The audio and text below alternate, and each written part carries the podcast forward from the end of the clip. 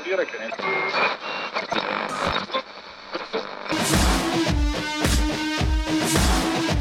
Sintoniza aí que tá começando o Jukebox.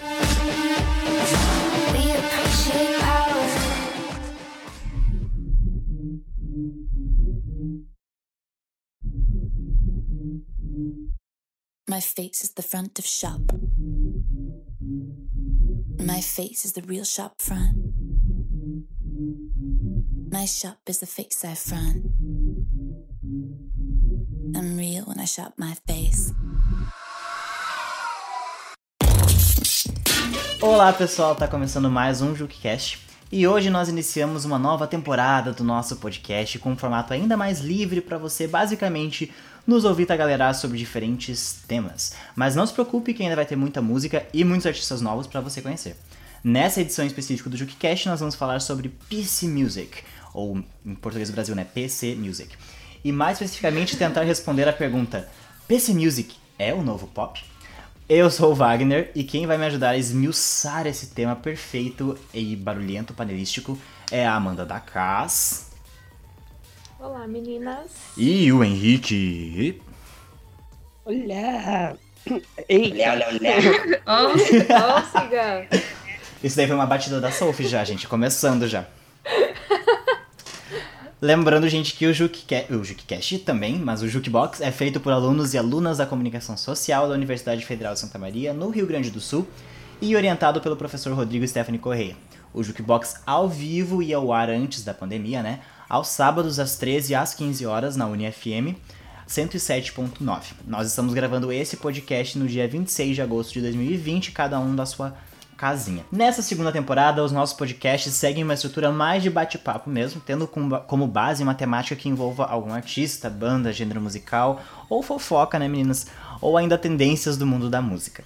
As músicas citadas vão tocar no fundo, já estão tocando agora, você deve estar ouvindo, dos nossos podcasts, e você poderá ouvi-las por completo nas playlists do JukiCast disponíveis no Spotify. Lá você encontra também a nossa playlist semanal, a Juki List, com lançamentos e indicações de toda a equipe do programa. Lembrando ainda que nós estamos em outras redes sociais com muito conteúdo disponível em diversos formatos e você nos encontra então no Facebook, no YouTube, no Twitter, no Instagram, no Mixcloud, no SoundCloud e no Medium, sempre pesquisando por Jukebox 800. Nessa edição do nosso podcast sobre PC Music, a gente vai falar mais sobre o surgimento dessa maravilha, quais foram os seus primeiros artistas, quem tá trazendo a PC Music aqui pro Brasil e incorporando nos seus trabalhos. Vamos indicar músicas que têm a PC Music como influência, mesmo sem ser diretamente PC Music, e também te indicar alguns nomes fodões, como diria a Tula Luana, né, a fodona da internet, pra você se aprofundar nessa experimentação e barulheira e panelada toda. Então agora eu vou passar a palavra para Amanda e a gente vai começar esse JukiCast com um bloco um pouco mais técnico, falando sobre o surgimento e nomes associados ao PC Music. Vai lá, vai lá Amanda, dali. Então, gurias, a gente vai pro primeiro quadro, a primeira parte do programa, que seriam músicas para começar a entender o que diabo é PC Music, porque você pode até estar familiarizado com a PC Music ou você não faz ideia do porquê a gente vai dedicar um podcast inteiro a esse tema. Mas enfim, o que é PC Music? Antes de tudo, é um selo barra coletivo de artistas britânico fundado em junho de 2013 pelo produtor e cantor A.G. Cook. Hoje em dia, tem gente que fala da PC Music como um gênero musical, como um movimento artístico, mas é bom gente salientar que diretamente a PC Music é um selo. E o objetivo do, do A.G. Cook ao fundar essa gravadora, esse selo, enfim, foi basicamente gravar com pessoas que não tinham exatamente o intuito de se tornarem artistas e tratar essas pessoas como verdadeiras estrelas de uma gravadora. Isso é maravilhoso, esse intuito dele inicial, e a gente vê bem isso um pouco na relação dele com a Hannah Diamond, da qual a gente vai falar mais à frente, Uhum. sim. Mas, enfim, é bom a gente salientar desde o início que diretamente é um selo, tá, gente? Mas há quem diga que é algo mais.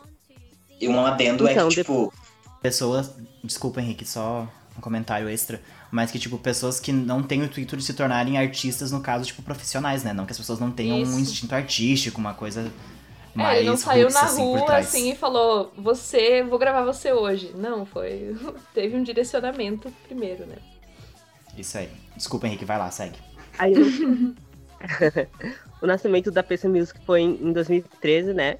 E cerca de um ano depois, é, o APC Music, ele, ele é, o AG Cook soltou 40 músicas no SoundCloud, na plataforma que é a marca registrada da APC Music, e de uma boa parte dos, das- dos artistas que trabalham com música eletrônica, música experimental e afins. Essas Sim. músicas, ela, elas tinham parcerias que foram posteriormente, seriam alguns nomes que fa- fariam parte do, do- da, da PC Music, do, do selo PC Music. Que Os seriam eles, nomes, a né? Sophie, isso, a Sophie é um deles, o Kanye West, que é um dos, dos caras, dos integrantes do, do Quero, quero. Ai, Quero Quero Bonito. Isso aí, gente. A Kanye West Hannah, sem o Y, Tá. viu, gente? Não é. Não confundir É, com vale o inimigo da Taylor Swift. Nossa, por que, que ele escolheu esse nome artístico, né? Só pra de confundir a gente pra dar na uma hora de... desafiada. Talvez na época não era tão Ah. problemático assim quanto agora. Ah, era assim. Em 2003 ele já tinha roubado o prêmio da Taylor. É, é. mas- Ah, mas agora é mais, né, gente? Coitado. É. Enfim, não vamos entrar no tópico saúde mental do Kanye West, mas é, tá pesada a coisa. Aham. E de 2014, A gente tá só se interrompendo hoje. em setembro de 2014, é, todas as tracks já tinham mais de 100 mil reproduções no SoundCloud.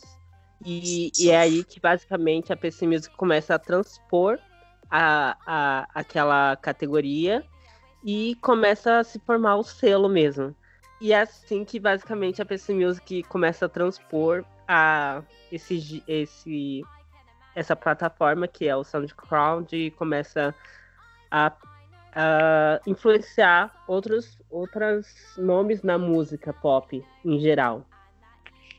Ah, aí daí que vem essa dificuldade que muita gente encontra de, defi- de definir a PC Music como uma coisa só, porque ela transpôs isso, sabe? Esse, esse selo. Ela não é só o selo, ela é um jeito de fazer música pop. Que vai da Exatamente. sonoridade até a estética, né? São, São Isso. vários elementos que a gente vai falar mais ao longo do, do podcast, mas que definem mais ou menos o que seria a PC Music. E, é- e só que tem muitos artistas incorporando esses elementos sem serem necessariamente do selo. Então, para muitas pessoas é muito errado você dizer, tipo, não, PC Music não é um subgênero, porque é um selo, só que. E as pessoas que estão incorporando isso e não são do selo, sabe? Então. Sem contar que, tipo, o Henrique mandou. Henrique que está aqui conosco, né? Mandou alguns vídeos pra gente assistir. A gente fez um grupo no Zap pra conversar sobre esse podcast. E o Henrique mandou alguns vídeos pra gente assistir, né? E o vídeo que tem do canal Alpha Media. Alpha Media, caso vocês queiram pesquisar no YouTube. Que ele fala sobre o PC Music, uma coisa que ele, que ele levantou e que é muito verdade, eu nunca tinha pensado dessa forma. É que se você pega outros selos grandes, tipo a Sony, a RCA, cada artista faz um som completamente diferente, sabe? Você dizer, ah, eu gosto da RCA, eu gosto da Sony Music, não quer dizer nada, porque, tipo, significa que você gosta de tudo. Mas se você diz, eu gosto de PC Music, existe um som associado, um som que é compartilhado por todos os artistas dessa gravadora, e eu acho que é por isso que é tão fácil a gente entender não só como um selo, mas como um gênero, um subgênero do pop, alguma coisa assim. É, tipo, eu, e eu acho. também Pode falar. É interessante. Ah, desculpa. É também é interessante que teve outras gravadoras que percorreram esse mesmo caminho da PC Music e, a- e são meio que consideradas um gênero musical, que é o caso da do é, Mountown. É, Mount- é Mountown? Acho que é Ah, assim que fala. É. É, Mountown, que é um gênero pautado pela música negra, que é, é, que é jazz, soul, é, é, R&B, lá do- da década de 50. E meio que as pessoas conhecem como um gênero, só que é, é- ela começou como uma gravadora. Só que como teve esse, esse jeito muito específico de fazer música negra, ela, ela se transformou é, do- é, no meio da história como um gênero musical. Eu acho que vai muito assim do fato de que quer queira, quer não, é uma coisa recente, né? Tipo, ok, foi é de 2013 já o lançamento desse selo. Mas eu acho que com o tempo vai se tornar mais natural associar como um subgênero. Acho que não tanto como um gênero, mas como um subgênero que pra mim vai reinventar cada vez mais o pop, assim. Eu acho que talvez seja realmente uma questão de tempo até, né, se dissipar essa discussão que nem é tão necessária assim, se é selo ou se é subgênero, sabe? Eu acho que possivelmente é uma questão Total. de tempo, assim. Porque, cara, tem artistas até do rap que já estão incorporando a PC Music nas suas produções. A Sophie já tá Sim. trabalhando com, com artistas de vários outros gêneros que não é só o pop. Então, tipo, cara, não. É a PC Music, não adianta, entendeu? Não tem. Não tem. Não É tem a o que patroa! É a patroa, não adianta. Mas. Enfim. Sem contar que, tipo, essa questão de gênero musical e subgênero musical é muito volátil, sabe? Tipo, tá sempre mudando e tá sempre, entre aspas, surgindo coisas novas. Há 10 anos atrás a gente diria que um artista indie é um artista independente. Hoje em dia a gente já identifica toda uma série de sonoridades e de, tipo, instrumentos e formas de cantar que a gente associa com música indie. Da mesma forma, eu consigo imaginar a gente pensando em PC Music como um gênero, sabe? Eu acho que só depende da disposição das pessoas a aceitarem isso. Sim, sim. É, eu tipo, acho que é realmente uma questão de tempo, sabe? E até em termos, sei lá, de marketing, a PC Music ela é muito bem sucedida, mas assim, não parece, né? Porque é, é um selo muito misterioso, assim, em termos de, tipo, você encontrar informações sobre ele diretamente em plataformas dele, sabe?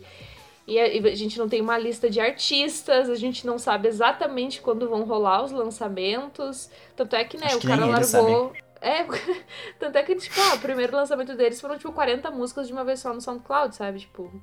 Então. O que pro Ed Cook é só um CDzinho. Uma É, mixtape. Parece, é, é, o, o selo ele não seguia por publicidade, ele não faz publicidade de si mesmo, sabe? Uhum. Ai, chiquérrimos, eles são muito chiquérrimos. É que, tipo, realmente mesmo eles sendo, tipo, 100% misteriosos, eles estão conseguindo cada vez ser mais bem-sucedidos. Eu acho que essa é a prova de que, tipo, falar que a Music é 100% inacessível ou até prepotente é meio que um erro, né? Tipo, a gente vai falar disso mais à frente, mas...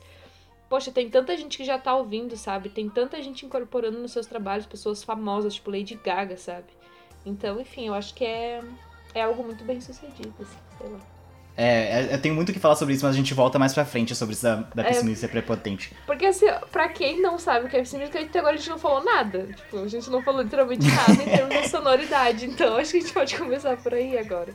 Bom, gente, em linhas gerais, a PC Music seria tipo um dance pop experimental, ou hyper pop, como muita gente chama, apoiado em uma estética que emerge da era da internet, do online e do cybermundo. É uma estética que às vezes é fofa, meio inclusive com muita referência do J-pop, né? Aquela, aquela estética kawaii. Às vezes exagerada, consegue ir do doce, do suave a um noise, as distorções, as famosas bateções de panela que eu amo, quem me conhece sabe.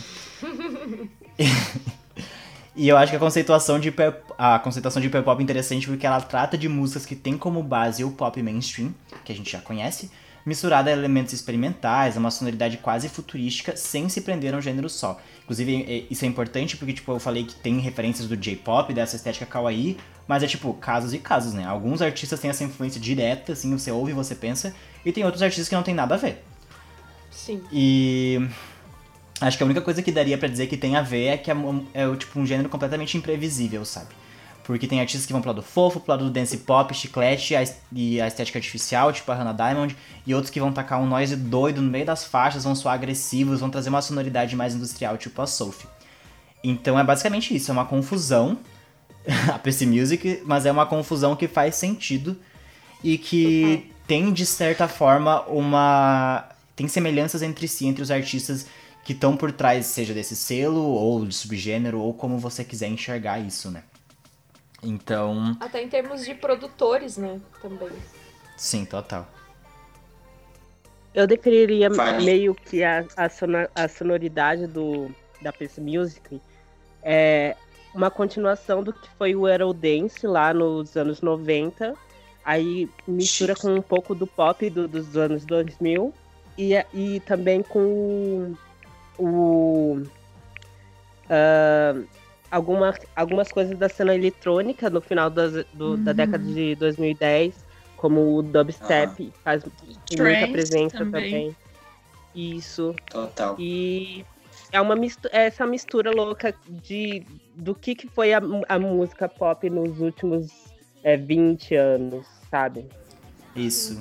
E eu acho que uma característica muito forte, eu vou ter que voltar nesse assunto já bem, bem logo, eu disse que ia ser depois, mas tipo, as pessoas chamam. a- tem muita gente que acha PC Music prepotente, muito conceitual e tal, mas eu penso que na essência do que é PC Music, do que é a sonoridade da PC Music, é exatamente o contrário. É música muito descompromissada, no sentido de, tipo, é literalmente a- a- aqueles artistas sentarem na, na cadeira e fazerem o que eles quiserem e lançarem completamente sem uma data de lançamento, sem um marketing, é tipo, eu fiz essa música aqui porque eu quis e eu lancei, sabe? Tanto é que eles lançam o ano inteiro e ficam lançando coisa, né? E quando lançam um CD é 40 músicas. E eu acho que é muito real isso que tu falou de tipo, ah, não é um negócio é, tão sem sentido assim, que é, é inspirado em coisas que já foram feitas. E, e tipo, é, isso é real porque se a gente para pra analisar, tipo, eu acredito pelo menos que é, é difícil tu fazer algo completamente novo hoje em dia, pelo amor de Deus, sabe? Eu acho que vai muito da gente beber das coisas que já foram feitas e tornar aquilo algo ainda melhor, sabe? E eu acho que é muito isso que a PC Music tá fazendo e vai continuar fazendo, entende? Cara, tem músicas que eu penso muito em Pussycat Dolls quando eu tô ouvindo PC Music, sabe? Então, tipo, é, é literalmente você pegar só a nata ali do, do pop, da eletrônica, sei lá, dos últimos anos e transformar em algo que é relativamente novo e é bom, sabe? Então, enfim, o PC Music pra mim é talvez sim o novo pop. Já vou, já vou responder a pergunta com 10, não dá nem nem 10 minutos de podcast aqui. Ah, eu não Mas, sei se eu considero, mas mais pra frente eu vou, eu vou dar minha opinião. E Ui, ui. fale um pouco pra gente, Amanda, então, Fique sobre os primeiros hits da. sobre os primeiros hits da PC Music. Ah, então, gente, um dos primeiros hits da PC Music foi a faixa Carrie Baby, que é uma produção do A.J. Cook, então, que é o, é o fundador da PC Music, com o vocal da Hannah Diamond, que é um dos principais nomes desse selo. E ali a gente já tinha essa estética, ah, eu sou uma garota da era da internet, entendeu? E todas as experimentações eletrônicas servindo demais, além das distorçõezinhas no vocal, que lembra até a Gabi, às vezes, aquele vocal bem mulher do Google Tradutor, assim em vários momentos The Carrie Baby remete a isso. Então é, é essa coisa, assim, é toda, toda a influência desse mundo online que estava emergindo ainda mais é, ali no, no- nos anos 2010. E essas experimentações, sobretudo eletrônicas, que aos, aos poucos foram incorporando de outros gêneros também, né? Mas Carrie Baby acho que é o primeiro hitzão, assim, que tá inclusive na primeira mixtape do selo, sobre a qual a gente vai falar mais à frente. E acho que é assim um dos primeiros hits. E o clipe é 100% isso. Sou da era da internet, sou glamurosa. E. Enfim. Aquela estética meio de plástico, parece, né? Sim, sim. E guardem Bem isso das Hannah distorções na, nos vocais também, que quando a gente voltar lá na frente e falar de Charlie XX, eu tenho um comentário pra fazer sobre isso. Uh. Mas enfim, Henrique, fale-nos um pouco sobre a Hannah. Então, a Hannah, ela meio que. Ela é uma, uma popstar criada ne- na, na PC Music e ela remete às divas pop mesmo, só que com esse ar meio artificial. Ela faz isso, é, ela extrapola é, essa, essa presença da, da, da, da garota pop para algo que é que será que é real? Será que não é, Uhum. sabe? A Hannah Diamond. Será que é uma paródia? Isso. Será que é uma paródia? Será que ela ela tá exagerando propositalmente? E você vê isso mu- muito nos vocais e nas músicas. As músicas dela têm é, é, bastante melodia. E de repente, assim, começa a, uma piração eletrônica do nada, sabe? Mas só que ela, ela é. O, o, o álbum dela, o, ela, ela lançou um álbum em 2019, ano passado, que é o Reflections, que tinha, tem algumas músicas antigas que já foram lançadas anteriormente e, e, e algumas novas, sabe? E você vê muito disso que é, as músicas começam com, com algo é, melancólico, algo é, com uma melodia bem definida e de repente do nada começa a piração eletrônica, sabe? É, eu gosto Total. É um, é um álbum muito bom. Pena que ele, ele veio numa onda diferente do, do- da, da ela meio que abrindo uma nova onda do- da PC Music e saiu muito batido pelos ouvintes, sabe? Porque parece que Sim. teve um. É, é, é, o, o PC Music começou a fazer bastante sucesso em 2017, 2016. Aí 2018, 2019 caiu um pouco e alguns nomes estão começando a levantar de, de volta o, a, o hype, sabe, da PC Music. Parece que Foi uma teve segunda duas onda, né? ondas. Foi uma segunda onda. E, esse, e, e o álbum da, da Hannah Diamond meio que ficou perdido entre eles. Também, ela ficou- eu acho que ele ficou bastante obscurecido pelo que saiu perto do da, do, da Charlie, o Charlie, Sim. Que foi um, um álbum muito esperado. Foi um Uhum. álbum muito esperado, com muitas co- colaborações, assim. Aí eu acho que ele tirou um que pouco da bem visibilidade. recebido também, né? Isso. Total. É, e a, e a, a Hannah, ela, assim, estourou primeiro com Care Baby, né? Mas depois teve High, que também é de 2015, foi um dos primeiros grandes hits dela também. E a gente vê bastante dessa estética da PC Music que vai sendo incorporada ainda mais ao longo dos anos, porque por exemplo, no clipe é basicamente uma ela é basicamente uma adolescente, tem isso, né, do vocal dela ser bastante infantilizado assim. E nos próprios clipes também, pra mim, ela parece sempre como uma adolescente, tipo, ela é uma mulher de 30 anos quase.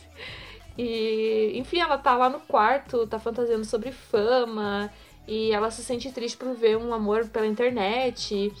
E, e esse rolê da fama, que tem muito no clipe The High, é, abre uma questão que existem muitas teorizações a respeito do quão constante a temática do glamour do pop é abordada nas músicas e nos clipes da PC Music, que seria uma crítica, uma, sei lá, uma ironia dos artistas desse selo sobre o universo mainstream, o universo do pop. Muita gente eh, até chama a PC Music eh, de, de prepotente por ser algo muito satírico, tipo, ah, a gente tá aqui zoando o pop e, e só quem entende a nossa piada, tipo, entendeu? né? Pa- Pra muitas pessoas é um negócio meio prepotente, assim.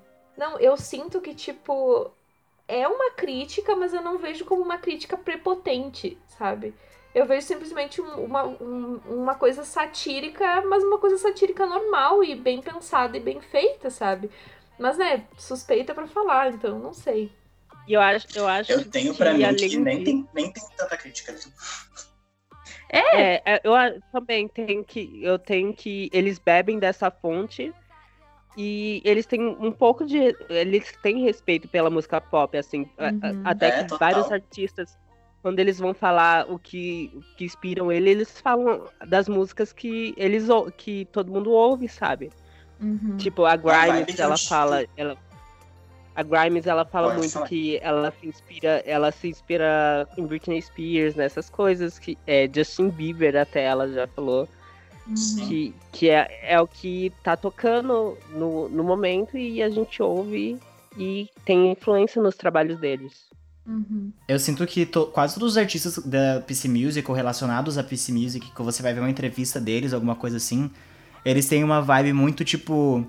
Eu sei que esse tipo de música que eu faço nunca vai estar lá na, na Billboard Hot 100, mas eu vou agir, eu vou viver como se eu fosse a maior estrela do pop, sabe? E eu acho que é por Sim. isso que fica essa dicotomia, assim, de tipo, eles agem com uma confiança e com um, um hype próprio, digno de uma estrela pop, Sendo que. Só que a música é tipo. Cara, essa música não vai tocar na rádio tão cedo, sabe? E eu acho que é por isso que o pessoal fica achando que é prepotente e tal. Mas quando. Mas quando você vai ver uma entrevista ou quando você vai ver eles falando sobre, tipo, é uma. Eles gostam de música pop, sabe? Só que eles fazem aquela música daquele jeito. Cara, eles estão se divertindo, sabe? Eu acho que é muito aquilo que tu falou assim, ó. Eles pegam as várias referências do pop ao longo dos últimos, sei lá, 20 anos, e eles sentam e eles se divertem, fazem o que eles querem. E, e é isso, sabe? E, e eu também concordo que. Eu, eu acho que tem uma certa crítica por trás, uma certa ironização, assim, desse mundo da fama. Mas eu também acho que eles só estão se divertindo, sabe? E. Sei lá, isso que importa, entende? Eu não Não é, não é tipo uma bandeira que eles levantam e falam, É. nossa, É, pop mainstream é decadente. Sim, e exato. A gente tem que mudar isso. Não é, não é uma mensagem, não é essa mensagem que eles querem que eles estão levantando a bandeira, sabe? Eu, eu acho que eles fazem meio à toa mesmo. É, eu acho que é total isso, sabe? Eu acho que na verdade existe, enfim, por- talvez pelo pensamento que tá crescendo mais nos últimos anos, a galera tenta ver coisa onde não tem, sabe?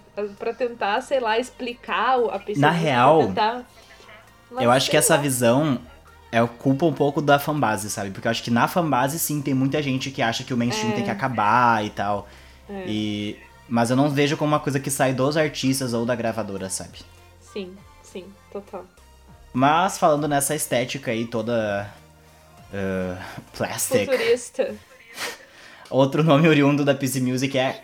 é, olha só, gente, em português do Brasil é QT. Mas pra vocês pegarem a perspicácia desses no, desse nome, você tem que entender que em inglês fica cutie, que é tipo. que significa fofinha. E ela se transformou um fenômeno da internet em 2014 com o hit Hey Cutie, que em português seria Hey Fofinha, mas que só escreve Hey QT. E é uma faixa produzida pelo Ed Cook e pela Sophie. Essa música é interessante porque além de ter um clipe que ilustra ao máximo essa estética cyber fofa e às vezes meio cafona até da PC Music, ela também é o único lançamento da Cutie. Ela literalmente nunca mais lançou nada, né? E Hey Cutie foi um hit porque o clipe é basicamente uma propaganda de um energético e ninguém sabia se aquilo era real ou não. Se era um single pra promover uma bebida, se era só uma zoeira bizarra, enfim. É meio que como se, é como se ela fosse. Tá, tá fazendo propaganda dela como uma bebida, eu acho. Uhum. E essa Sim, ela é a também bebida, a bebida é ela, ela. é um, ela é um produto, sabe? Ela é um produto que, que, que, que, que tá sendo ofertado.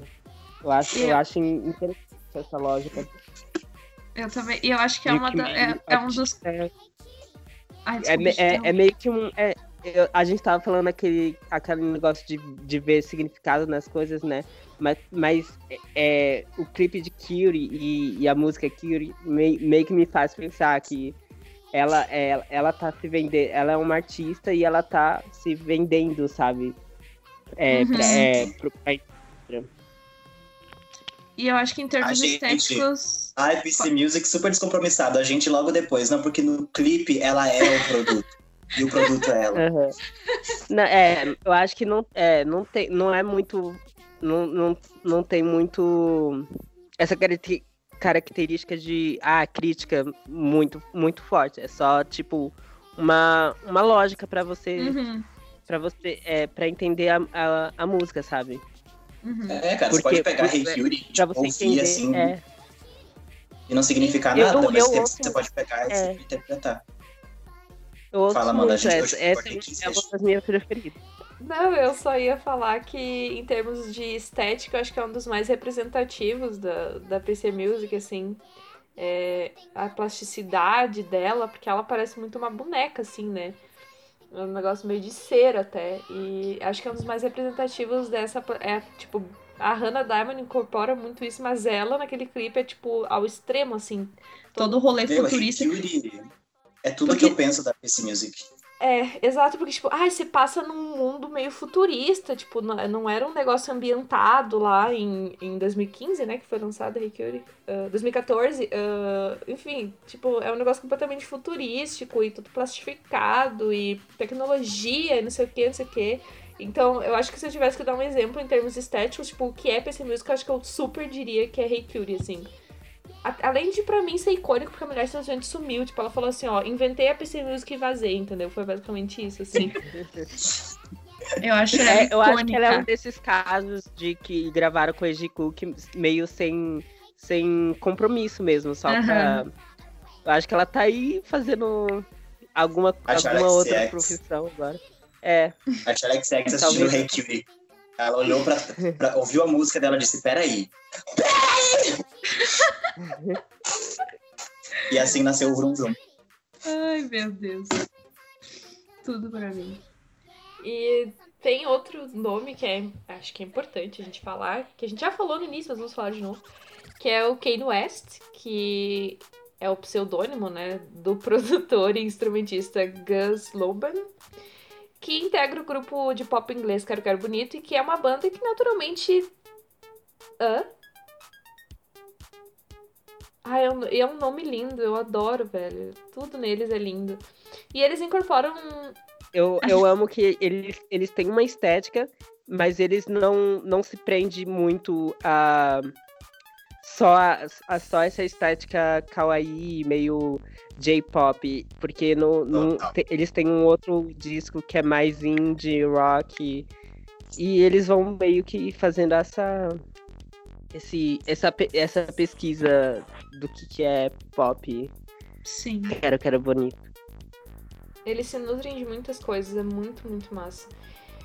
E o, o Kane é um dos principais produtores já da primeira leva de artistas do selo PC Music, né? Em 2014, ele lançou o EP Western Beats. E o que eu acho mais interessante desse trabalho é que ele foge um pouco do pop chiclete da PC Music, que é uma das coisas mais é, representativas do- das músicas do selo. E ele vai bastante pro house, ele vai bastante pra disco music, então Lá já em 2014, quando ele lançou esse EP, ele já destoou um pouco assim do resto. E foi uma coisa muito interessante pra gente perceber que a PC Music realmente ela não se nutre é, de uma coisa só, que ela pode caminhar por diferentes gêneros, mesmo seguindo, digamos assim, uma, uma estética e uma sonoridade. Por isso que a gente achou importante trazer ele aqui, porque para deixar bem claro que, tipo, não é só o bubblegum, o bubblegum pop, entendeu? Existem muitas outras coisas, não é só também a, a, a música eletrônica experimental. Tem o house, tem a disco music, agora tá indo pro lado do rap um pouco também, com o Vince Staples. Então, é um exemplo bem representativo, assim, disso, né? E, enfim, acho que a gente pode falar das compilações do selo agora. Porque são literalmente só duas de tão. Eu acho muito chique isso. Eles têm duas compilações, entendeu? E é isto. Você quer saber do resto, pesquise os artistas.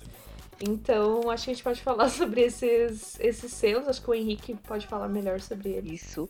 O PC Music Volume 1 saiu em 2015 e com as a, faixas que em posições de destaque no fim do ano.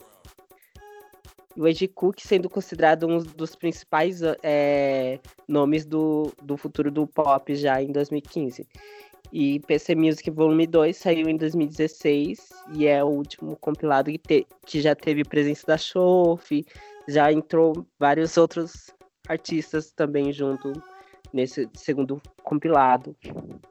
E já era um negócio bem mais popular também. Já, com Isso. certeza. É, daí depois do PC Music a- Volume 2. Pode falar, gente. É, é depois do. é, Eles têm basicamente esses dois materiais assim que é de apresentação é, do da, da PC Music é, em todas as plataformas, assim. O resto é, é mais você ir buscando assim por, por conta própria. Talvez faça fizesse mais sentido naquela época porque tinha menos gente associada ao selo, sabe? E hoje eles teriam que tipo fazer uma seleção maior, talvez fosse meio injusto com alguns dos artistas, ou ainda talvez eles queiram surfar nessa onda das pessoas tratarem a PC Music como um gênero, e se eles lançarem um compilado, eles vão estar se reforçando como selo. Então talvez não seja bom pro branding deles. Nesse sentido. Eu não tinha pensado por esse lado. E até porque muitos, muitos dos artistas da PC Music eles estão col- colaborando com artistas de outros de outras de outras selos, de outras gravadoras, né? Então, eles estão meio que se dissipando assim e dominando o mercado meio como um, um vírus. Ui! Tudo. Ah, alguns saíram, né? Alguns expulsos, tipo aquela racistinha que a gente não vai citar aqui. Se vocês sentiram falta de um nome durante o programa inteiro, é da racista, que a gente não vai nem falar o nome dela. Enfim, gente. Depois do PC Music Volume 2, o principal nome que tem popularizado a PC Music é a Sophie. Rainha, dona, a patroa, a fadona da internet, a fadona das paneladas, entendeu? Tramontina contrata ela. Seja pelos seus lançamentos com o aclamadíssimo Oil of Every Pearl's Insides de 2018, que foi inclusive indicado ao Grammy de álbum eletrônico do ano em 2019 e se não me engano não venceu, né? Foi super injustiçado Não. ou, ou, ou pelos trabalhos como produtora com para nomes como Madonna, Lady Gaga, Vince Staples e, é claro, né, a Charlie XXX, que voltaremos mais pra frente. E a entrada, eu acho, principal, assim, da PC Music no, no pop mainstream foi com o Beat Am Madonna, que é, é uma música de 2015. E quem produziu isso, é, dentre os produtores, um deles, uma delas foi a Soul. E ela também foi uma das principais responsáveis pela mudança na sonoridade da Charlie XX, que, né, tipo, nem de longe ela segue fazendo o que ela fazia na época de Boom Clap. E abençoado seja o Vroom Vroom nisso aí tudo. Então, acho que a, a entrada principal foi com Beat a Madonna, que, tipo, muita gente odeia essa música porque é, é, é uma sonoridade bem diferente, né? Pode falar, vai. E é, uma, é Eu a nunca vou Madonna esquecer. fazer. Eu nunca vou esquecer uma vez que o Henrique falou num programa que ele odiava a Beat Madonna. E daí quando ele viu que a Sophie estava envolvida. ele, eu amo, sempre amei, nunca, nunca falei mal. Putz, putz. Como assim, Henrique? Eu amo essa música. Eu tenho. Eu, Ai, eu não gostava. Eu não gostava. Mas era, era um puro. Era um- é, porque, é porque, sabe, é, ma- é a Madonna, sabe? Ela tem sim, tanta é uma música- quebra. É uma quebra. É uma quebra. Isso. Uhum. Eu acho que também, tipo, esses singles mais novos da Madonna, quando a gente. Eu, pelo menos, né? E eu imagino que o Henrique deve ter passado por isso. Tipo, a gente ouve uma vez e op- tem uma opinião na hora e depois nunca mais ouve, sabe? Uhum. Sim, Às é, vezes. é mais ou menos isso. E daí depois você pega pra ouvir de novo e você pensa, caramba, é muito bom. Eu lembro que eu senti isso com. Eu sei que não tem nada a ver, mas eu vou fazer esse parêntese. Com o CD novo da Madonna, que eu ouvi algumas músicas e eu fiquei tipo. "Pff". E daí depois eu ouvi de novo e eu, caralho, esse é um dos melhores CDs da Madonna, sabe? E, enfim. Ai, Só ai, ai, forçou um pouquinho. Ah, eu acho. Ah. que Cada vez que eu ouço Eu acho o Madame. Eu acho Eu que ele é o, é o melhor disso. dos últimos anos, assim. Tipo, até o. O. O. É. Ah, e aquele lá do, da- o disco da, O disco. Confessions. O Confessions. Até o Confessions eu acho que ele é um dos melhores mesmo. Mas enfim, voltando, gente. PC Music ah, tem se expandido que nem um vírus. Panelada. Exatamente. É, eu acho que agora a gente pode falar então mais sobre né, algumas músicas para ilustrar isso que a gente discutiu nesse bloco. E a, a primeira música que a gente trouxe foi Carrie Baby, do Age Cookie, com a Hannah Diamond. Alguém quer comentar essa música? Eu não, eu não ouço tanto Hannah Diamond, gente, já confessar. Eu eu gosto, mas não não ouço ouço. tanto. Eu É assim, como? eu não. Hino. É, tipo, ela, eu acho que ela é super representativa de tudo, assim. Eu não ouço muito ela, pra ser bem sincera, porque desde que eu vi o álbum da Hannah, eu ouço só isso da Hannah, basicamente. Mas eu acho que, assim, tipo, pra entender a PC Music é essencial começar por isso. Por isso até que a gente não deixou de fora desse quadro de jeito nenhum, sabe? Assim como o Rai, que a gente também incluiu no quadro aqui, até... Ai, é maravilhosa. Eu já tinha ouvido várias vezes. E o clipe é muito Eu amo a representativo também. Isso. Também tem a Concrete Angel, que tá no último disco dela. Eu, eu amo essa música, é muito boa. Eh, Love Goes On parece um- uma- alguma coisa meio Ai. Selena Dion, só que aí Amo. tem diferenciação no final. Eu amo essa música. É perfeita. Cara, é, é um dos álbuns pra, É. tipo, tu ouvir sem pular, sabe? Nenhuma faixa, assim. Sim. E isso, isso é muito raro pra mim, assim, tipo, tem álbuns que eu falo, sim, sim, eu ouvi inteiro, mas pulei, tipo, três faixas porque achei chato, sabe? Mas o caso desse álbum, o do Confessions, é, tipo, muito bom. E eu amo, eu amo de paixão a capa desse disco, porque é um negócio tão brega. Um negócio assim, ó, que seria, uma, Aham. seria estampado numa camiseta minha quando eu tinha quatro anos, sabe? Eu amo, eu Sim. amo. É, é uma estética impecável desse álbum. E é- não é Ai. Revelations o nome do álbum? Não é, conf- não é É Confessions. Reflexos.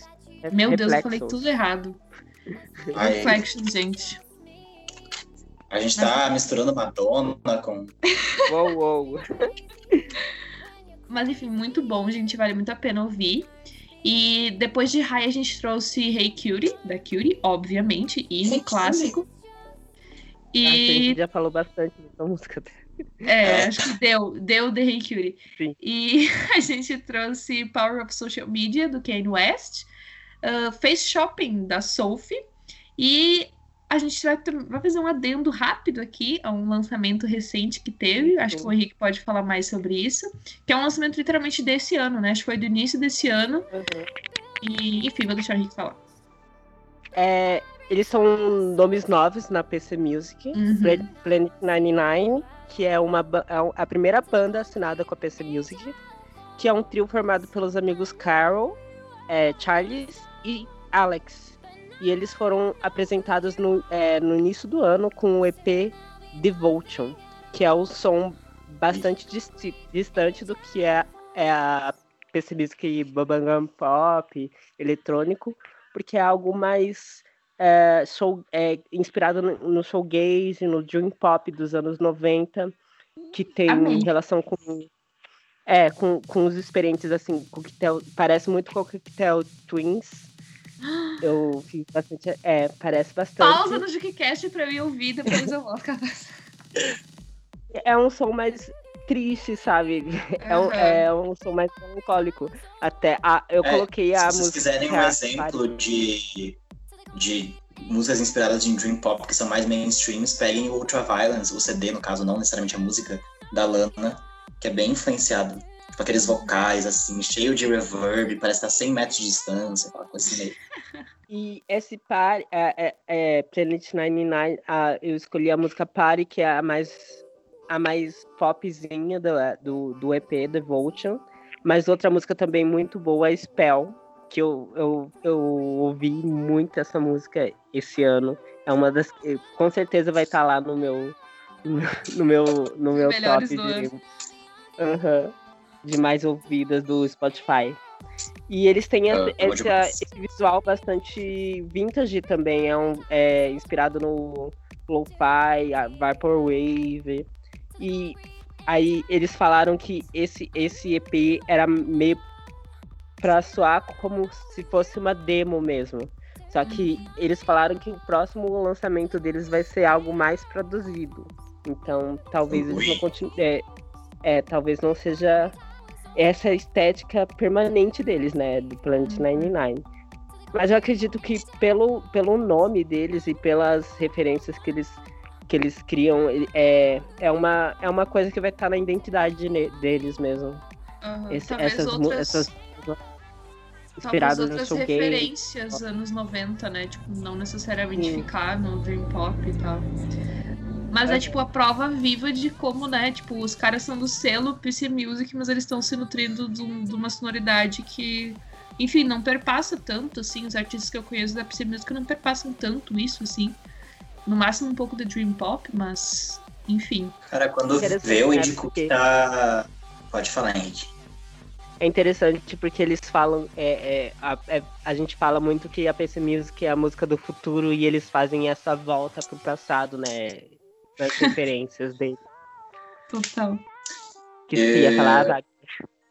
Eu tô tentando lembrar, porque eu sou uma pessoa meio avoada. Talvez o Ed Cook, ele tenha essa visão de, de perceber que, a, que as influências que eles, tipo, trouxeram, mesmo que ele não tenha pensado em trazer influência, mas ele tenha percebido como influenciou o som que eles fizeram, e esteja tentando, de certa forma, tipo, não digo se distanciar, mas experimentar coisas diferentes no próprio CD dele, o, o 7G, que saiu esses dias, né? Que Uhum. tem um CD com. São sete discos, não é? São sete Tem discos. Sete. Cada, um, com. cada um inspirado, é tipo meio que com uma, uma instrumentação diferente, um ritmo diferente. Um... É, que, Gênero. tipo, Eu amei porque É foi tipo só as cadelinhas ali. Sim, sim, cada um com uma base instrumental.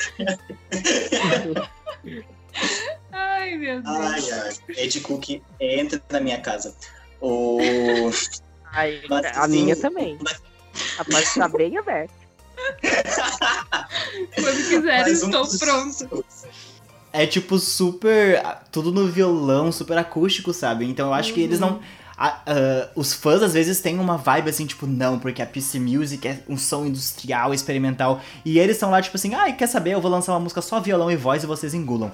E tipo, é, é muito assim, eu vou fazer o que eu quiser, quando eu quiser. E eu sinto que eles até têm tentado se distanciar um pouco daquele, abre aspas, som clássico, fecha aspas, pra provar que é mais sobre um selo onde é, é estimulado as pessoas a fazerem o, que elas derem na telha, e mesmo que isso Uhum. seja estranho, do que por si só fazer a coisa estranha, sabe?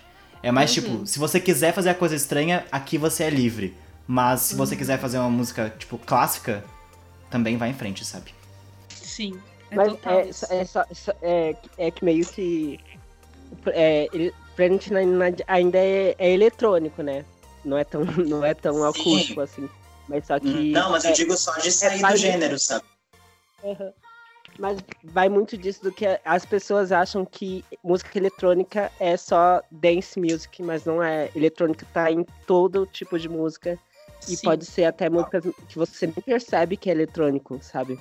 Gente, Mas, hoje em dia a música é, pop é 100% eletrônica. Sim. Se você quiser ouvir uma música pop que não é eletrônica, vai ter que ver uma performance ao vivo, que daí às vezes eles colocam um instrumento ali pra substituir o synth. Porque no estúdio é só. Sim. Até o rock mesmo, mu- muito, muito, muito da, do que alguns artistas fazem é, é como o Tame Impala, é 100% elet eletrônico, sabe? Uhum. Sim, total. Só no ao vivo que você vai ver eles, tipo, tocando a música mesmo, sabe? E acho que é mais pelo, sei lá, o simbolismo, assim mesmo, porque.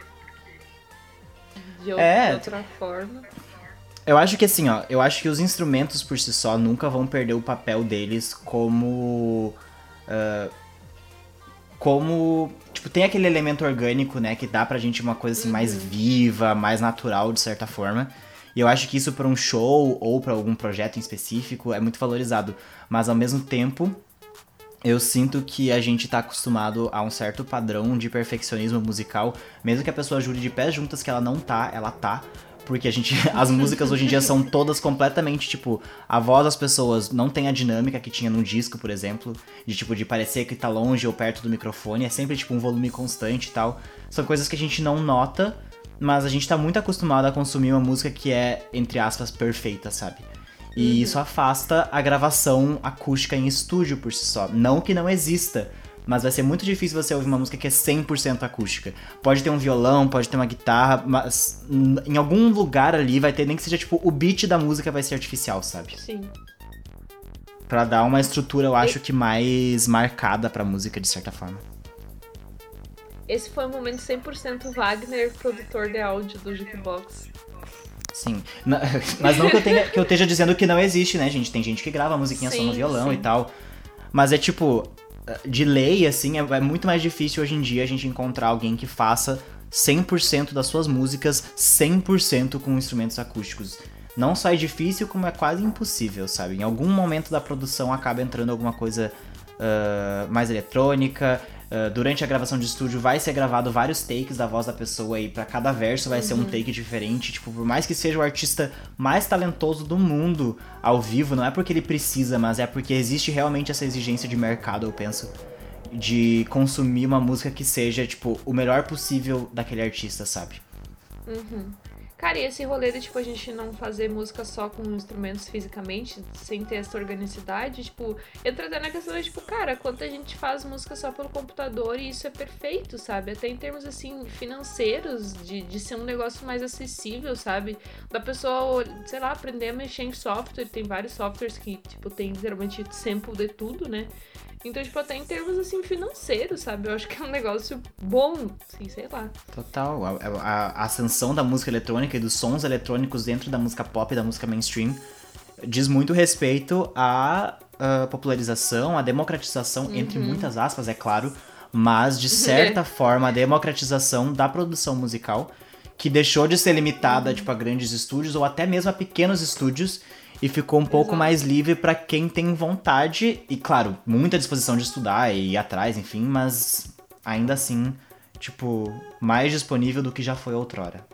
E até em termos Enfim, de gente. parceria. Agora eu já ia puxar Total. Total. mas tipo, até em termos de parceria, sabe? Tipo, a gente vai Total. falar sobre Cyberkills daqui a pouco. E, enfim, é a prova viva de que como isso democratiza até mesmo parcerias entre artistas. É tipo, se criar é, coletivamente, mesmo à distância, graças à, à música eletrônica, sabe? Então, Total. enfim. A gente poderia discutir mais isso, mas não é o. Pode ser um outro tema de podcast, gente. Se vocês quiserem um podcast É. todo sobre ah, a ascensão da música eletrônica e como a música eletrônica entrou no meio mainstream, falem pra gente por todas as redes sociais que vocês quiserem. Mas vamos passar pro nosso próximo quadro, que é um Juque Aonde. Que a gente vai pra muito longe nesse Juque Aonde, né, gente? Vamos até um país chamado Brasil. Um Juque Aonde PC Music no Brasil. Quem quer começar falando? Ah, e o começo desse quadro é tipo, ah, Pablo Vittar é presidenta do Brasil, ela traz tudo de bom pra cá e é isso aí o quadro. Valeu, pessoal. É basicamente isso. Mas, não, falando sério, é, eu acho que a gente deve muito a chegada da pessimista no Brasil a Pablo Vittar, óbvio.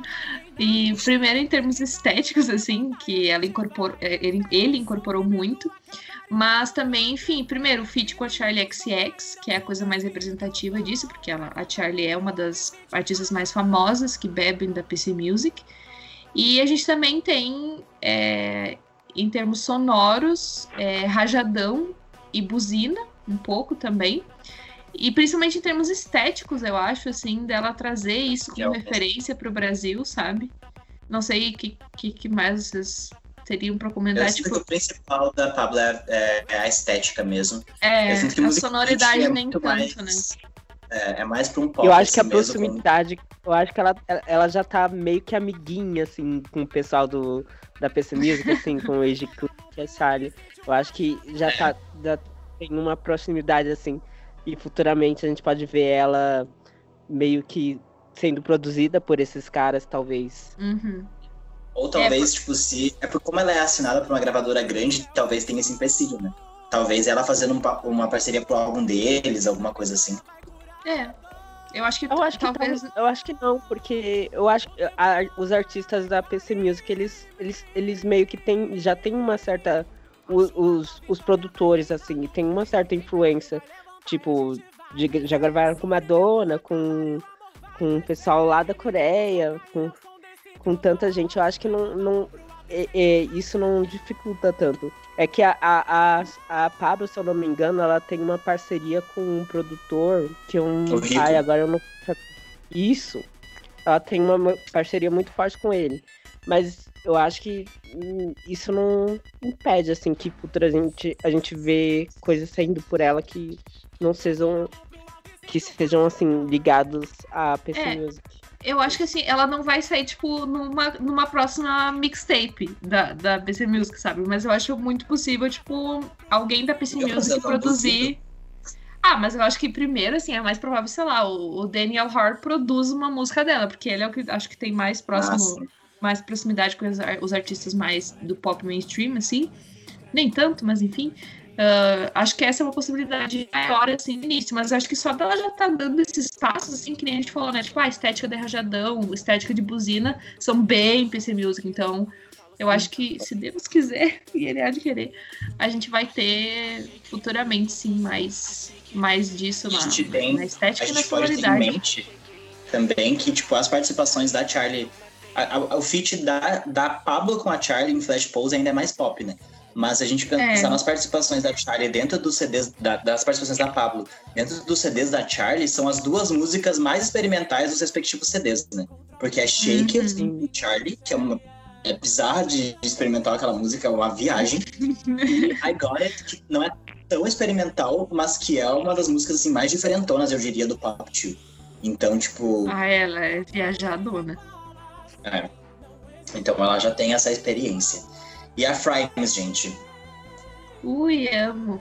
Gente, eu conheci a Frames muito recentemente, assim, foi, foi muito pe- pela, pra pesquisa desse podcast, assim, infelizmente me senti Eu já muito tinha triste. ouvido, eu já tinha meio que ouvido Ai, falar eu dela, não. mas nunca tinha procurado. Ai, eu não, fiquei boladíssima.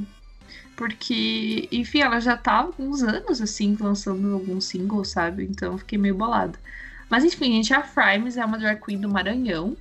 E ela é autodidata, ela faz literalmente tudo por trás do trabalho, dos trabalhos dela. Ela compõe, ela grava e produz as músicas. E ela produz, dirige e edita boa parte dos clipes. E também, tipo. Ela parece nesse- aquela artista, né? Qual que é o nome mesmo? Ai, Grimes. Grimes.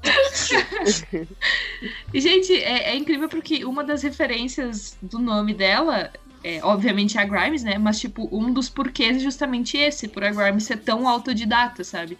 Ela explicou justamente isso numa entrevista, assim, dela se inspirar muito na Grimes por ela ser essa persona, essa pessoa tão é, multifacetada, assim, né? Em termos de produção. E agora, Agora, na, oh, e não é o meme, literalmente. É, exato. E, tipo, agora na pandemia, ela tá produzindo clipes, ela faz making off dos clipes, então, tipo, ela é perfeita e orçamento baixíssimo, sabe, gente? Então é talento mesmo. E ela falou numa entrevista que, tipo, ela só não dominou ainda o, o, o mudo porque ela, ela é burra, porque estudar ela estuda pra caramba, sabe? E ela tá sempre, tipo, em termo... ela aprendeu a produzir as músicas dela sozinha, sabe? E, enfim, a pessoa por, por trás da Frames é o Rafael Paz. E o nome Frames é, como já falei, obviamente uma referência a Grimes. E, e F faz uma alusão à fada também. O, o maior hit dela se chama Fadinha. Ai, É horrível porque essa música é fadinha, safadinha, daí eu, fico, eu quase falo fadinha, safadinha toda vez que eu leio essa, essa o nome dessa música. Mas, enfim, gente, o nome também lembra frames de vídeos e ela é bem ligada ao audiovisual e tal, né?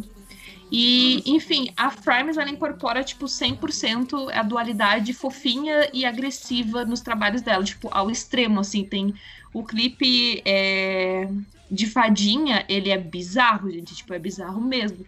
É, é engraçado tu olhar nos comentários do YouTube que tem pessoas falando, tipo, nossa, no início eu fiquei com muito medo, não sabia se eu queria continuar assistindo, porque, enfim, é muito bem produzido. besteira. Gente, é um rolê meio cromático, assim, daqueles negócios dentro da boca, aqueles canos, sabe? É um rolê, é um rolê, tipo, assim, bem, bem dark, assim. E ele falou numa entrevista que, que a identidade da Frames ela é fofinha e de rosinha, mas ao mesmo tempo agressiva e bizarra. E porque é algo que parece muito com ele, assim. Então ele meio que criou essa persona dela pra extravasar mais isso, sabe? E, e, e ele se monta muito bem, gente. Sério, é incrível. A maquiagem, os looks, todos os elementos que ele usa nos clipes são maravilhosos. E ele falou que o RuPaul's Drag Race foi uma, uma forte inspiração pra ele começar a se montar e também superar problemas pessoais, assim, que fizeram ele, inclusive, largar a faculdade. E ele fe- começou todo esse trabalho. Ele começou. Eu ia dizer exatamente isso. Ele começou, tipo, a produzir tudo isso depois que ele largou a faculdade. Foi, tipo, o maior gatilho do mundo pra mim ler essa entrevista dele. Mas, enfim. Muito engatilhado agora. Vamos seguir, gente. muito favor. engatilhado. Mas que sigam. Eu fico pensando, se eu não tivesse na faculdade, será que eu seria uma estrela já do, do- da PC Music? Vai saber. Não, com certeza não, mas enfim. Uma das inspirações dele, obviamente, é a Sophie, e também tem outros nomes do Brasil, como os próprios meninos do Cyber Kills e a Mia Bad, Bad Gial. Eu nunca sei Bad falar isso no certinho. É, de- acho que sim. sabe? Mas enfim, ela- eu acho bacana que ela tem muitas inspirações também no Brasil, assim. E, enfim, além dos vários singles lançados, tem duas mixtapes, que é Kawaii Dildo, que eu acho o nome perfeito, e Kawaii Dildo Volume 2, que tá disponível só no YouTube. E pra mim é melhor que a Volume 1, então já deixo isso dito aí. Quem quiser conferir, confere a do YouTube, que é melhor. As duas são ótimas, mas enfim. Confere as duas, na verdade. É, É, enfim, não escolha. Dá Eu muito tapa que não ouviu. Ah, mas enfim, gente, ela incorpora muito a PC Music visual e sonoramente, tipo, ao extremo, assim, não é que nem a Pablo, que é mais em termos estéticos, assim. Ela incorpora total na sonoridade. E nos clipes a tecnologia é um negócio sempre presente. Tem o clipe. Não, não, é, não é o de fadinha, eu acho que é o. O de Pink Money, que ela entra na Cam 4, que é, enfim, se você não sabe o que é a Cam 4, você pode procurar aí no, no Google. Mas tem um, um single dela que é Horny Drink, que no clipe é literalmente é, tipo como se fosse uma bebida, Horny Drink, né? E pra mim, tipo, é uma referência muito clara a Hey Cutie, porque até a embalagem é muito parecida. E eu achei o máximo, assim, porque é a prova de que ela é, tipo, a embaixadora da PC Music no Brasil, assim. E, e, e- e ela muito adora quando falam isso pra ela, tipo, porque ela é precursora da PC Music do Brasil. E pra mim ela é mesmo, assim, porque. E que nem eu falei, tipo, a Pablo incorpora, mas sonoramente nem tanto, né, gente? Então. Ouçam Frime. Nossa, a gente tem que contratar ela, gente. Expandir pro Brasil. Sim, pelo amor de Deus. Enfim, vamos agora para Cyber Kills, que é uma dupla é, composta pelos produtores Gabriel Diniz e Rodrigo Kills, que trabalham juntos desde 2018. E, enfim, eles misturam a PC Music, o techno, o bubblegum pop e o house a referências brasileiras, como o forró, o melody, o brega e o funk, o brega funk, enfim. Então eles é, misturam literalmente a PC Music com ritmos é, ascendentes no Brasil agora. Acho que o, o, brega funk é a maior deles, assim. E eles estouraram com um remix oficial de Buzina, que inclusive integrou a tracklist do álbum de remixes de Não Para Não.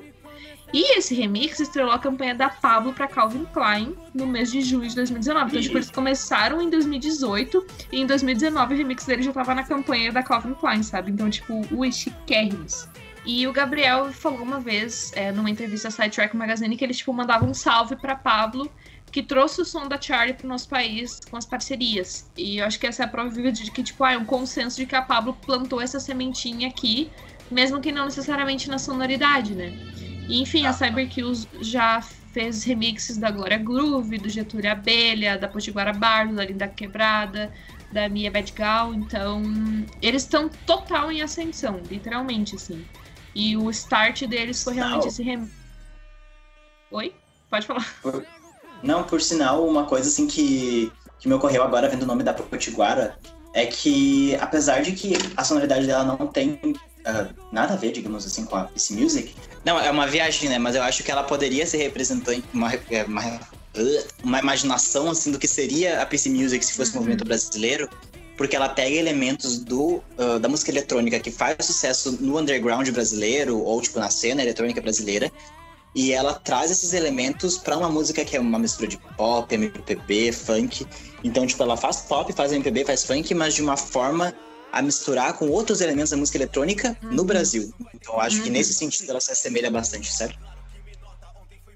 Eu penso muito na, na Urias também, que seria Total, muito assim, um total. negócio muito PC Music, sabe? Porque, enfim, ela mistura bastante com outros ritmos, assim, mas a segunda faixa, que eu não lembro o nome agora do, do EP dela do ano passado, pra mim é um negócio, tipo, meu Deus, é uma experimentação louca eletrônica, é perfeita, tipo, é uma das minhas músicas preferidas de 2019, assim, que eu só fui ouvir esse ano, infelizmente. Mas, enfim, eu penso muito na Urias também como, como uma representante, assim, da PC Music no Brasil. Acho que é a Urias, Amanda. Ai, será? Perdão, então, Ela Urias. fala no início da música. Urias. Perdão, Urias. Perdão, Urias. Gente. Ai, sofro. Então, gente, para esse quadro que a gente falou aí sobre a Pablo, sobre a Farms e sobre os meninos da Cyberkills, a gente trouxe Rajadão, da Pablo. A gente trouxe Pink Money e Sexy Hot, da Primes. E Buzina, o remix, né, de Buzina dos meninos da Cyberkills. E também o remix de Nave Cor de Rosa. Essas são as músicas desse quadro. Você ouviu ao longo aí, é, enquanto a gente tagarelava pra caramba. E depois pode ouvir na playlist oficialíssima do JukeCast sobre PC Music no Spotify. E agora, ainda mais, ainda mais nesse rolê de eh, PC Music ao novo pop, a gente vai falar um pouco sobre a influência da PC Music em outros trabalhos que não são PC Music diretamente. E a maioria deles vai envolver nomes do pop aqui. Então, se alguém quiser começar antes de mim, eu trouxe aqui em Petras, mas eu tô falando há tanto tempo que as pessoas estão enjoadas da minha voz, eu acho. Então eu vou deixar pra, pra vocês. Aí eu vou vou começar começar. falando dela. Aí pode falar, Henrique, então. Pode falar. Ai, ai, quem é que Começa, vai vai. falar? Vai, Tá bom, vou vai. começar. Vai. Ah, eu vou falar dela, que é a mulher, ela é o momento, a Charlie XXX. Ai, gente, quem me conhece sabe que Charlie XX pra mim, assim, né? Pra, pro cego, a Charlie XX é a visão. Pro surdo, ela é a audição. Ai, gente, sabe? Olha, essa mulher, ela é tudo, ela é nada, ela é. Ai, ela é o chão, ela é o céu. Enfim, gente, voltando aqui. A Charlie XX, ela, então, vocês talvez conheçam ela pelos pops mais enfarofados dela, digamos assim, lá do início da carreira dela, no caso Fancy, com a Iggy Azalea, ou Boom Clap, que foi a trilha sonora do A Culpa é das Estrelas, né? Mas, Uhum. depois de, daquela era, ela deu uma guinada na carreira dela, que a gente já falou aqui algumas vezes sobre o EP Vroom Vroom. E no EP Vroom Vroom, que teve produção principalmente do Age Cook, que é o fodão da, da PC Music, ela mudou bastante a, a sonoridade dela e começou a fazer umas barulheiras assim Da aqui. Sophie. É, da Sophie, perdão. Perdão. O Ed Cook foi aparecer na vida dela um pouco mais tarde. Mas o Vroom Vroom, que é da Sophie. E é uma barulheira, mas uma barulheira maravilhosa, uma coisa assim que é. A Charlie XX, pra mim, ela é o ponto do meio entre um pop mainstream e a PC Music completamente experimental, sabe? Porque ao mesmo tempo que ela é estranha demais pra ser um pop, tipo, no meio do caminho, ainda ela é, tipo, pop demais pra ser considerada estranha. e é muito, muito. Todas as características, eu acho, da PC Music aparecem nas músicas dela, de em alguns momentos ser meio kawaii, meio pop bubblegum, e daí do nada virar uma coisa meio industrial. O fato de ter alterações na voz, que eu falei no início, que ia voltar a falar agora, porque na PC Music vocês devem notar que, além de ter muito autotune, eles usam muito pitch na voz, né? Pra voz ficar mais aguda, geralmente. Às vezes pra ficar mais grave, mas geralmente eles usam pra ficar mais aguda.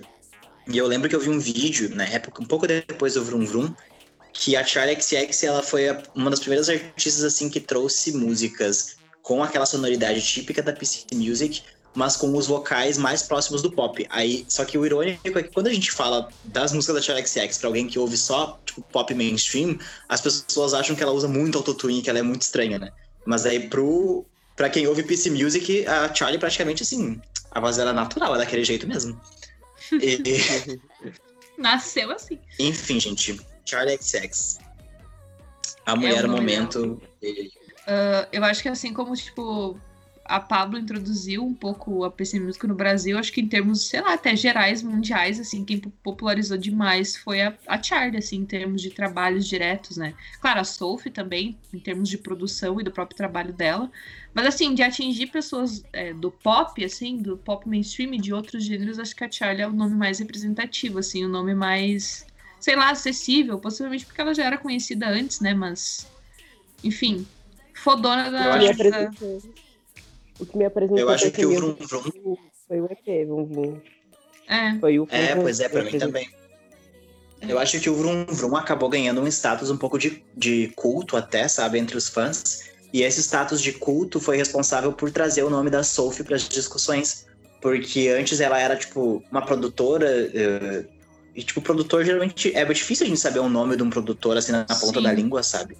Sim. tirando tipo algumas exceções muito grandes, mas eu acho que ela começou a ganhar mais nome, digamos assim, nas rodas de conversa, mesmo que num cenário mais alternativo, por causa do trabalho dela com a Charlie, e a partir disso que ela criou coragem, digamos assim, né, para fazer o o Oil of etc, etc, que foi a primeira vez que ela Uhum. mostrou o rosto dela, que foi a primeira vez que ela tipo realmente se colocou ali. Ela fala muito sobre isso, como ela tinha vergonha antes, né?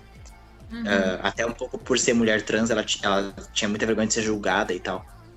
E eu acho que foi um passo importante pra ela ganhar um nome, mesmo que contra a vontade dela, e daí poder agir com isso de acordo com a vontade dela e ganhar mais espaço e se tornar o nome relevante que ela é hoje.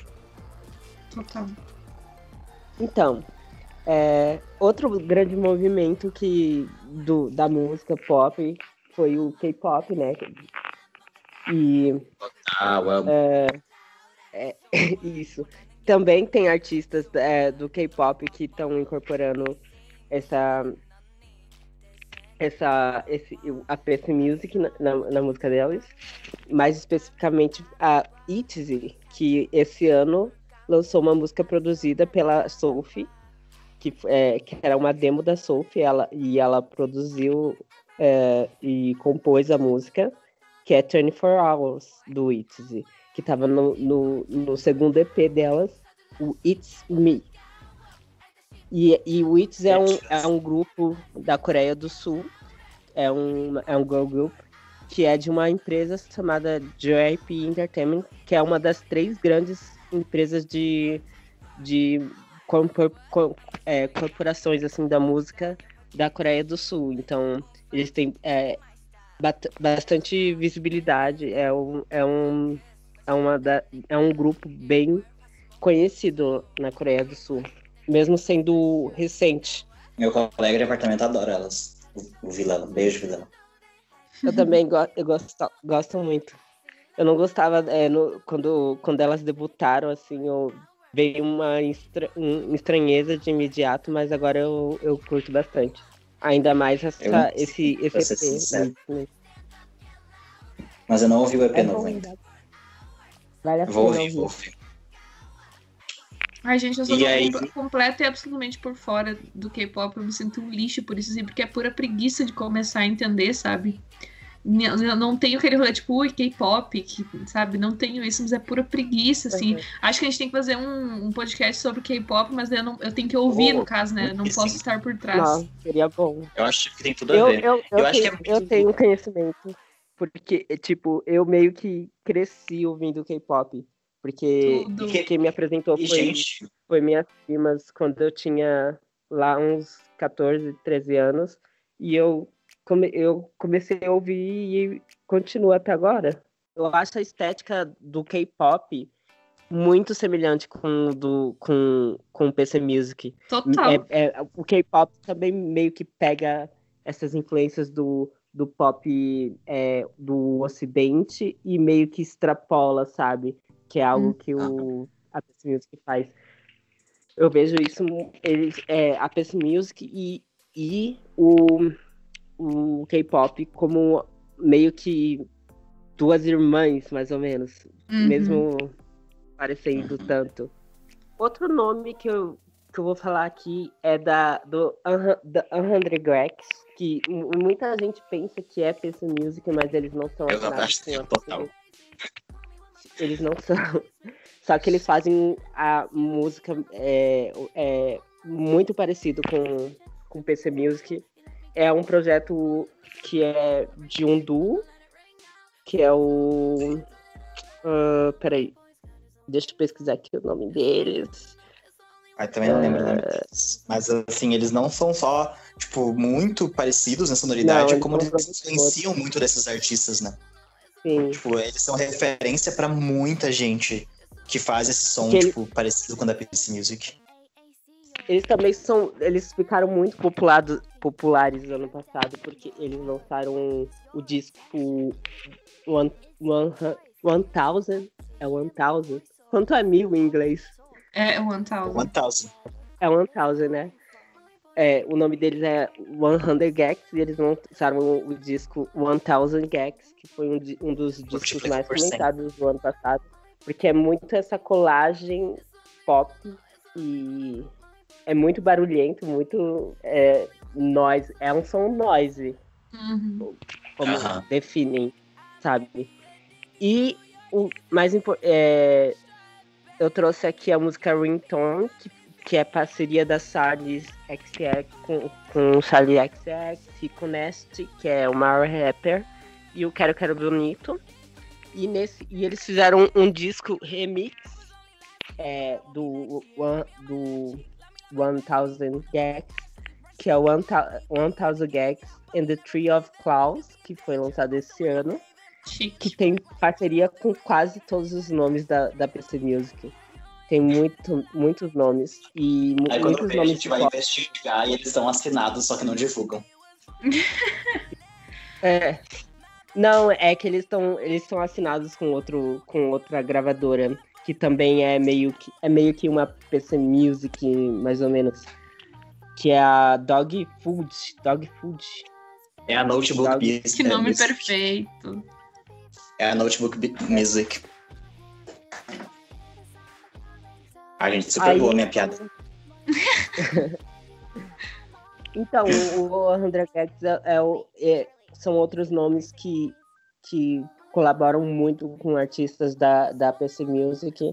E eles meio. é, O Dylan Bradley também, ele. Ele é um produtor muito bom e ele, ele tá, tava no último disco da, da Charlie. Ele produziu duas músicas, a, a Clau e a, e a, e a Anthems. É, essas duas, ele, ele participou da, da produção junto com o Andy Cook em algumas também. E é, o 100 X é, é outro nome que meio que circula assim pela, por essa rede de influência do, do PC Music. Muito chique. Então, gente, eu também trouxe um nome para este quadro, que é a Kim Petras. E assim, né? Eu vou ter que confessar que eu trouxe mais porque eu queria falar dela e, e botar ela numa playlist do Jukebox. Porque, em termos de sonoridade, ela incorpora pouco isso, assim, no geral, nos trabalhos dela. Acho que talvez um pouco mais na estética fofinha e tal. E é interessante falar sobre a Kim Petras primeiro que tipo, ela já era uma personalidade quase midiática antes dela se lançar na música. Ela foi considerada por muitas pessoas a primeira a mulher trans mais jovem do mundo, né? Ela começou a fazer essa transição dela em 2012, quando ela era bem novinha ainda. E, enfim, foram feitos documentários acompanhando a transição dela e tudo mais. E ela fez a, a, a, cirurgia de mudança de sexo dela com 16 anos, sendo que na Alemanha, é, por lei, você pode fazer isso a partir dos 18, sabe? E os pais dela contam que, tipo, desde os dois anos de idade, ela já dizia que ela era uma menina, sabe? E o que eu acho mais bacana de poder pesquisar mais sobre a história dela é que os pais dela, já quando ela tinha lá dois aninhos e dizia que ela era uma menina, eles já uh, vestiam ela com roupas uh, sem gênero definido, sabe? Que foi uma, uma coisa. Enfim, né? Não fizeram mais com obrigação, mas enfim. Achei muito bacana isso. É uma coisa que, que ela fala bastante sobre. E aí ela vai se lançar na música é, depois dela já ter feito até campanhas publicitárias e tal, ser modelo de, de marcas de, de várias marcas, enfim.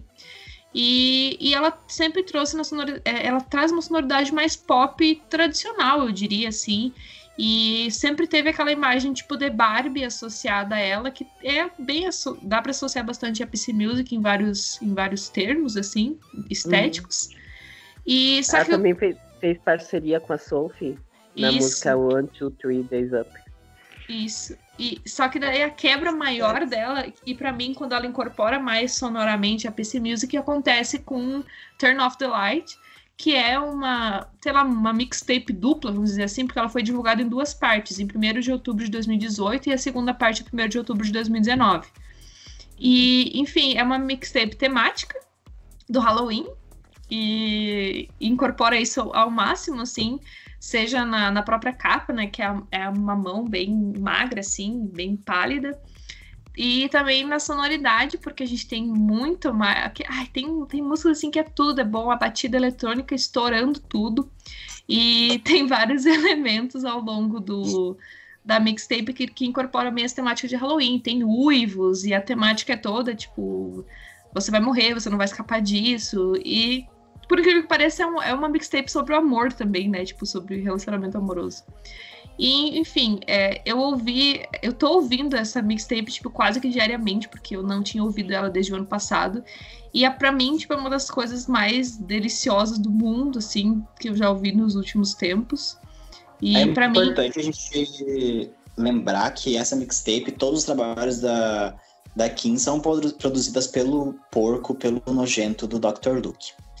Mas é. aí, gente, tenham em mente que é tipo, não vou dizer literalmente, mas é tipo uma das pouquíssimas artistas trans com visibilidade que uhum. está presa num contrato com esse cara. Então, assim, ouçam.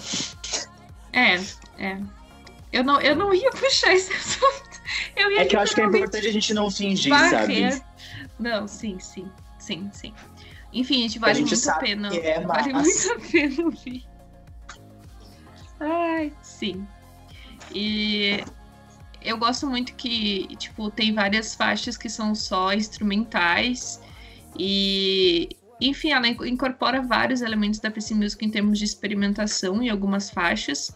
Mas é importante falar que, assim, é, eu vejo muito da PC Music nela, mas 90% acho que do trabalho dela é pop, sabe? Acho que é importante é. deixar isso bem estabelecido, assim.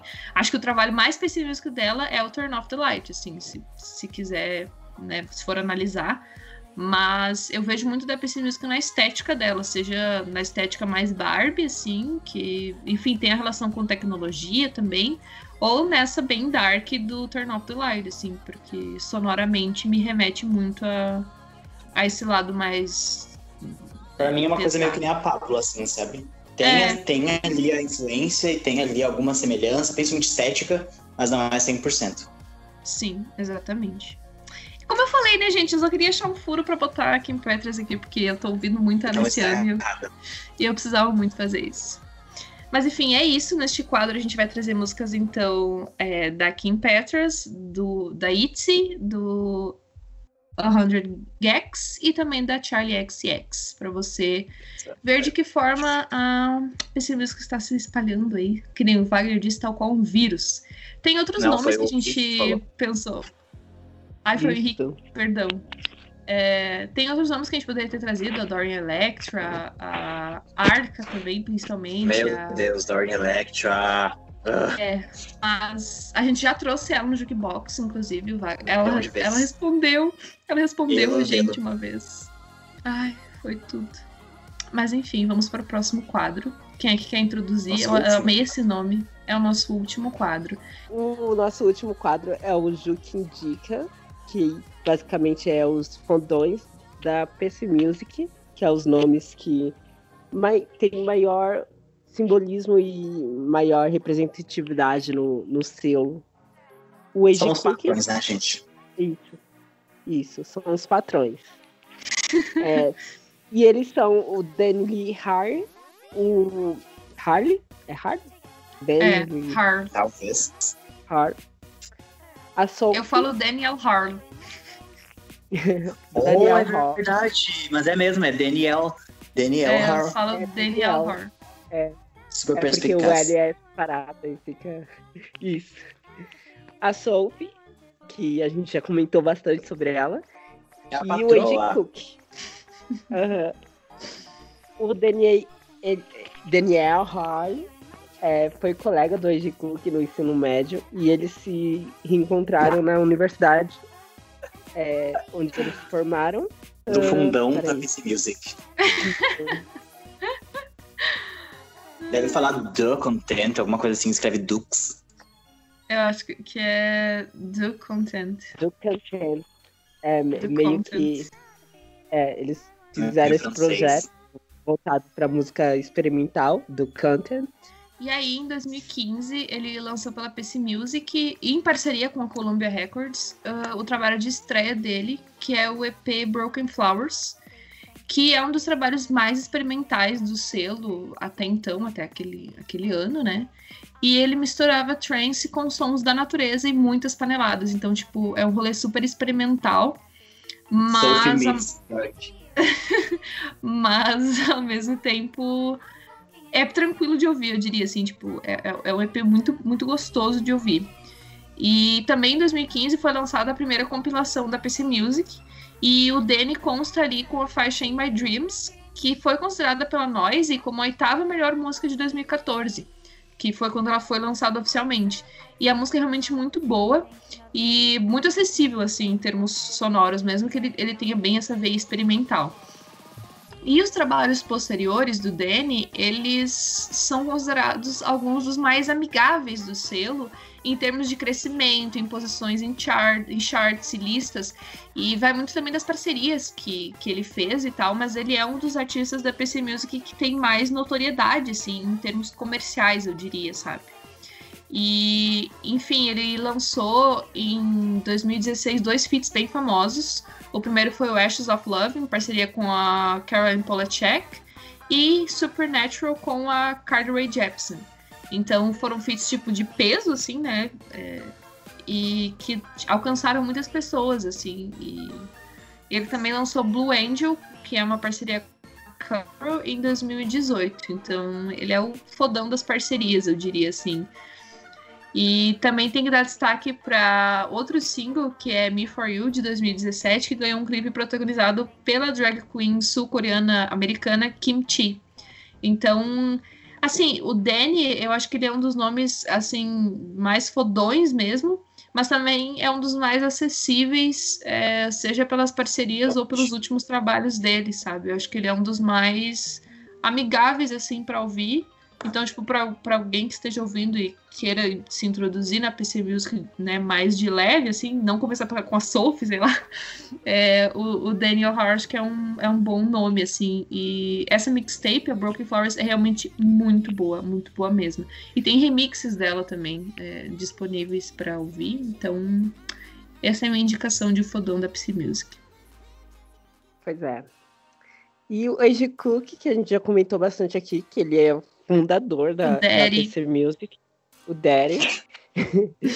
E ele já ele começou a, a carreira artística dele é, meio que com os, os compilados da, da PC Music, que ele já tinha algumas músicas que era que era ele ele assinava a música como artista Só que o primeiro álbum dele foi esse ano, saiu ah, nesse mês, em agosto.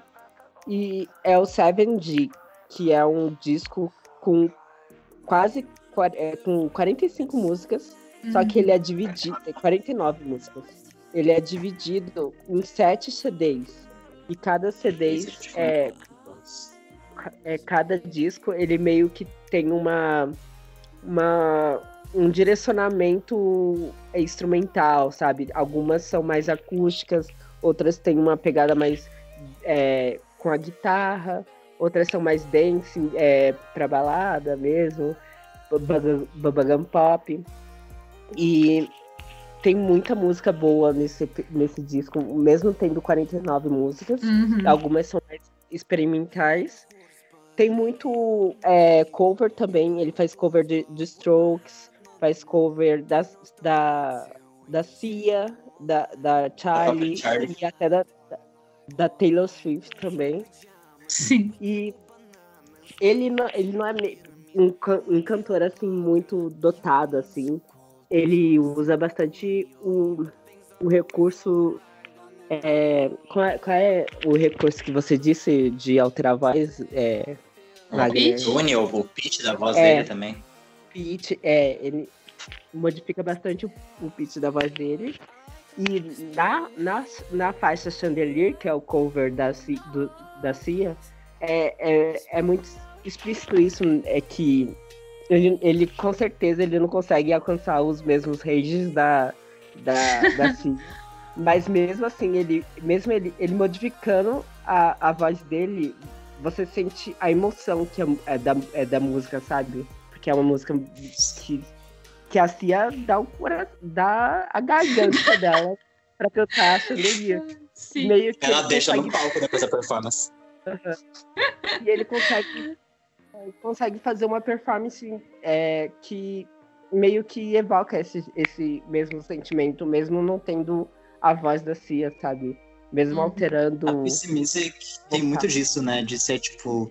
Às vezes é super triste, é super emotivo, mas é super robótico ao mesmo tempo. E tem essa dualidade, né? Eu acho que essa, Sim. esse elemento robótico dá uma, uma coisa meio triste. Porque você, você pensa meio que o robótico é a falta de, de humanidade, talvez. Uhum. Seja Eu acho que é algo- meio proposital. Sim. Dá essa carga meio melancólica, o, a voz robótica. E esse disco 7G é, é o primeiro trabalho do, do Age Cook mesmo, apresentando ele como artista. E depois disso ele lançou, ele já lançou outra música é, é, que é o Alright, que é uma música mais acústica que eu gostei bastante. Que é, é- que a gente trouxe pra representar ele no, no quadro O2 da música. O O2 da PS Music. E daí, por último, a gente tem como a fadona a Sophie, né, gente? Não tem como deixar de fora. Ai, gente, sério, a Sophie, ela, é ela é, tipo, na minha opinião, a única que 100% entrou no mainstream sem mudar nada do estilo dela, sabe? Tipo, ela Uhum. continua estranha, ela continua experimental e mesmo assim ela entrou no mainstream, foi indicada ao Grammy e o Oil of Every... Ai, gente, é um nome enorme. É enorme. Pesquisem Sophie e vejam algo, é Oil ou alguma coisa.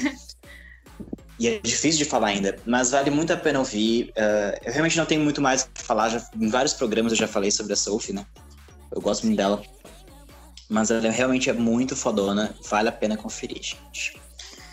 E, E os então, vocais dela são maravilhosos também. Sim, total. Não dá pra pensar que, tipo, tá, tem esse rolê todo plastificado, meio industrial e tal. Mas o vocal dela é, meu Deus, It's Okay to Cry é, tipo, uma das coisas mais, mais lindas deste mundo. Então, ouçam, ouçam Sophie. Uhum. Bom, ah, então a gente trouxe para esse quadro como músicas representativas In My Dreams e Awake for Hours, do Daniel Harrell. E do Age Cook a gente trouxe Alright, que o Henrique já comentou, inclusive, que a gente trouxe a música. E da Sophie e Material, no início do programa, vocês já ouviram a música ah, Face Shopping, as duas, as duas, junto com todas as outras músicas que a gente citou nesse programa, vão estar, obviamente, na nossa playlist do JukiCast no Spotify, que é Jukebox 800. Essa edição do JukiCast, então, vai chegando ao fim. Obrigado a você que nos ouviu até o final. Não esquece de conferir, como eu acabei de falar, a nossa playlist dessa edição uh, desse podcast aqui mesmo no Spotify, ou se você estiver em outra plataforma ouvindo o podcast lá no Spotify. e se afundar de vez na nas nossas indicações de pessimista. E se você que está ouvindo quiser saber mais sobre o Jukebox, procure a gente também no Facebook, no YouTube, no Twitter, no Instagram, no Mixcloud, no SoundCloud e no Medium, pesquisando por Jukebox 800. A gente faz vários conteúdos além, além do Jukecast, a gente também produz textos, a gente tem notícias nas redes sociais. Uh, enfim, gente, sigam a gente em todas as redes sociais. Ouçam os, os Jukecasts passados, ouçam os programas passados que estão no Mixcloud. E é isso, gente. Beijinhos E a é todos. isso, meninas. Eu queria dizer aqui Beijinho. a vocês, antes de acabar, na verdade, que esse talvez, possivelmente, seja meu último, minha última participação no Jukebox. Não! Não! É possível que seja. Mas, Então, olha só. mais. Mas é um final Fala. triunfal. É um final triunfal. É, é o, é o final mais Wagner que poderia existir. Então, Não, acho não, que foi, foi pontualíssimo. Tem que ser enquadrado esse Jukecast, entendeu? mas, enfim, vou ficar muito triste, mas tudo bem, tudo bem. Bom, gente, a gente Enfim. falou muito esse, esse episódio, mas eu acho que teve muito conteúdo. Vocês não vão poder reclamar que a gente falou só besteira dessa vez. Apesar de ter muita besteira. Teve muita Apesar de a gente besteira. ter falado bastante. Mas enfim, gente, beijos no coração e tchau! Tchauzinho. Até mais. Até mais.